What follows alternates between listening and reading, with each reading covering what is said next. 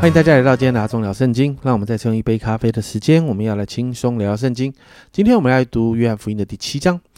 那接在一到九节呢，接续第六章的震荡啊，耶稣就离开了犹大地区、犹太地区哦。那因为他的言论呢，犹太人就想要杀他。那当时祝棚节近了，三到五节就记载耶稣那些还没有听信福音的亲兄弟，其实也不相信他的。那这些他的亲兄弟就要他到犹太的耶路撒冷去哦。因为当时祝棚节的节期嘛，所以人很多。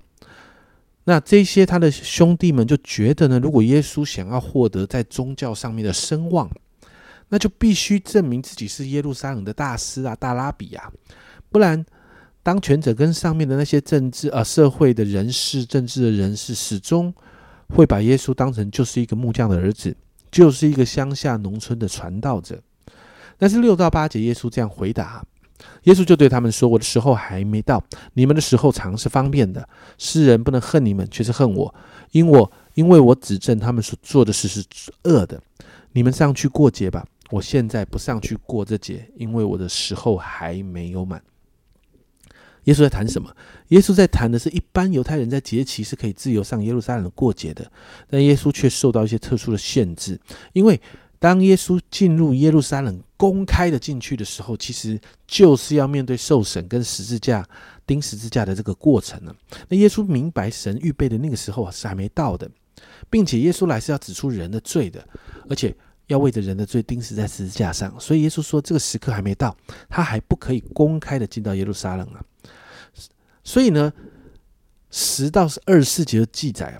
耶稣既然不能公开去哦，其实后来有提到耶稣在暗中到耶路撒冷过节，而且他有机会，他还在圣殿里面教导人。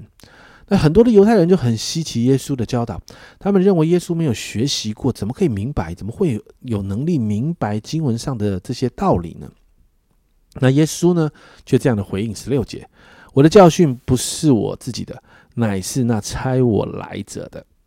耶稣甚至这样说：“如果人照着神的旨意行，就会明白耶稣的教导是出于神，还是出于耶稣自己。”十八节，耶稣继续说：“人凭着自己说是求自己的荣耀，唯有求那差，唯有求那差他来者的荣耀之人是真的，在他心里没有不义。”耶稣在论证自己的教导的这个公正性之后呢，更多的谈到：“诶，这些人其实哦，这犹太人其实有摩西传下来的律法。”但却没有人好好的守着律法。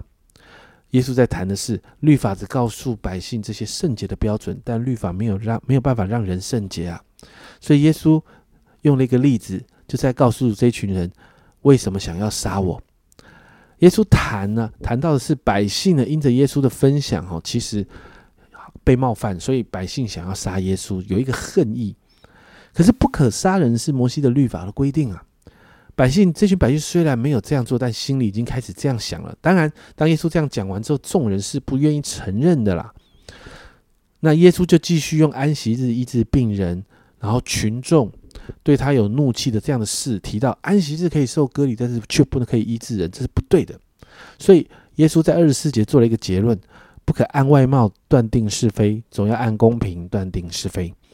耶稣告诉告诉这一群人说，要回到神的法则，而不是用外在的律法来判定。接着，在二十五到三十一节，耶稣的身份呢开始被众人讨论。有些人发现耶稣可以公开讲道，而且他在公开讲道的时候，当地的官长有没有说什么啊？所以有些人就会觉得耶稣会不会就是那一位要来的弥赛亚基督呢？可是有另外一些人知道耶稣的家世背景，知道他从哪里来的。而且先知跟律法的教导并没有说基督是从哪里来的，所以在这样的争论里面呢，其实有点混乱了。那耶稣就在二十八到二十九节这样说：“你们也知道，我也知道我从哪里来。我来并不是由于我自己，但那猜我来的是真的。你们不认识他，我却认识他，因为我是从他来的，他也是猜了我来的。”耶稣再一次如同在第六章对众人说的，他强调他是被神差来的。而众人听见了，他们就生气了，觉得被冒犯了。他们想要捉拿耶稣，但没有人下手。那老约翰就说：“因为耶稣的时候还没有到。”但是我们看到辩论耶稣的身份的话题其实是没有停止的。有些人怀疑，有些人信了。只是在信的人当中呢，这些信的人其实不是真的信耶稣，是信耶稣在那个神他会行神迹哦，是在啊这个行神迹的基础上相信的。三十一节，但众人中间有好些信他的说，基督来的时候，他所行的神迹岂能比这所这人所行的更多吗？你可就看到大家是因为神迹才信耶稣。那接着三十到三十六节。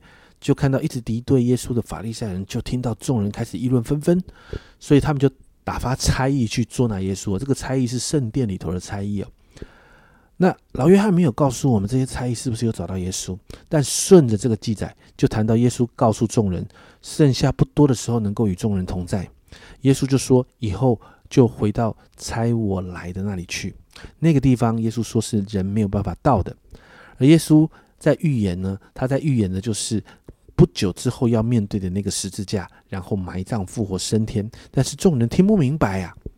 接着三十七到三十九节就记载啊，在祝棚节的最后一日，称为最大之日。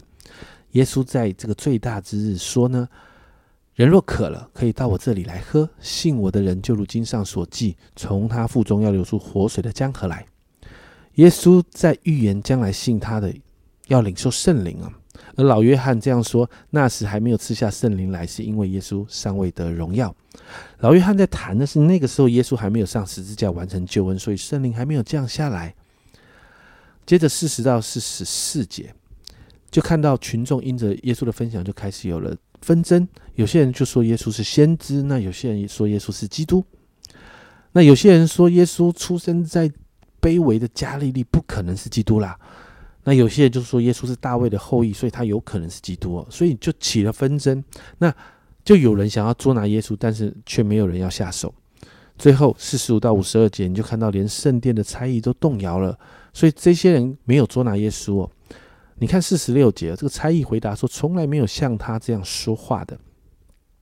但就算是这样，新印的法利赛人觉得差役们受了迷惑。法利赛人跟官长们不相信耶稣，觉得那些不明白律法的百姓是应该要受咒诅的。但也记载曾经跟耶稣谈到的那个犹太人的官长尼哥底姆，他反对法利赛人的观点。在五十一节啊，这个尼哥底姆这样说：不先听本人的口供，不知道他所做的事，难道我们律法还定他的罪吗？这个尼哥底姆试图要为耶稣平反，但你看到这群新颖的法利赛人领袖却说，在五十二节。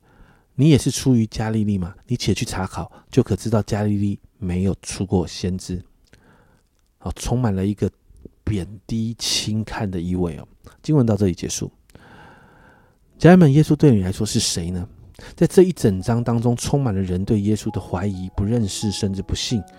耶稣的亲兄弟也甚至不相信他，亲眼见他行神迹的百姓也不相信他，甚至当耶稣。分享教导过后，百姓当中有了争论、纷争、彼此的讨论。有些人信了，但那个信也只是基于耶稣行神迹的这个基础上。更不用说那些轻看耶稣出身卑微的法利赛人。那我要问，耶稣对你来说是谁呢？家人们，我想这是我们今天要祷告的。你对耶稣的相信是根基在什么上面？是因为他可以给你祝福，是因为他能够让你赚钱？是因为他能够医治你的疾病，还是因为他是那位可以拯救我们脱离罪、带我们进入永生的伟大全能的真神呢？祷告，我们是清清楚楚的相信成为基督徒，而不是在信仰当中不清不楚的糊里糊涂。我们一起来祷告。主要在这一章里面，主许多的人不认识你。主要在这章里面，我们看见那个不认识就造成了纷乱，主要那个不认识造成了心硬。甚至那个不认识，那个不认识你，就造成了许多的论断跟贬低。但主，如今我们信你，我们有圣灵在我们的当中。亲爱的圣灵，我祷告，让我们真的相信，那份相信是清清楚楚的，那一份相信是从圣经的话语来的，是吧？那一份相信是我们知道你是谁，认识你是谁的相信，主好让这份相信帮助我们成为基督徒。而不是不清不楚的糊里糊涂。谢谢主，这样祷告，奉耶稣基督的圣名求，阿门。耶稣对你来说是谁呢？你到底信耶稣什么呢？好吧，我们回到信仰的原点，与福音对齐。我想答案就在这里。这是阿忠聊圣经今天的分享，阿忠聊圣经，我们明天见。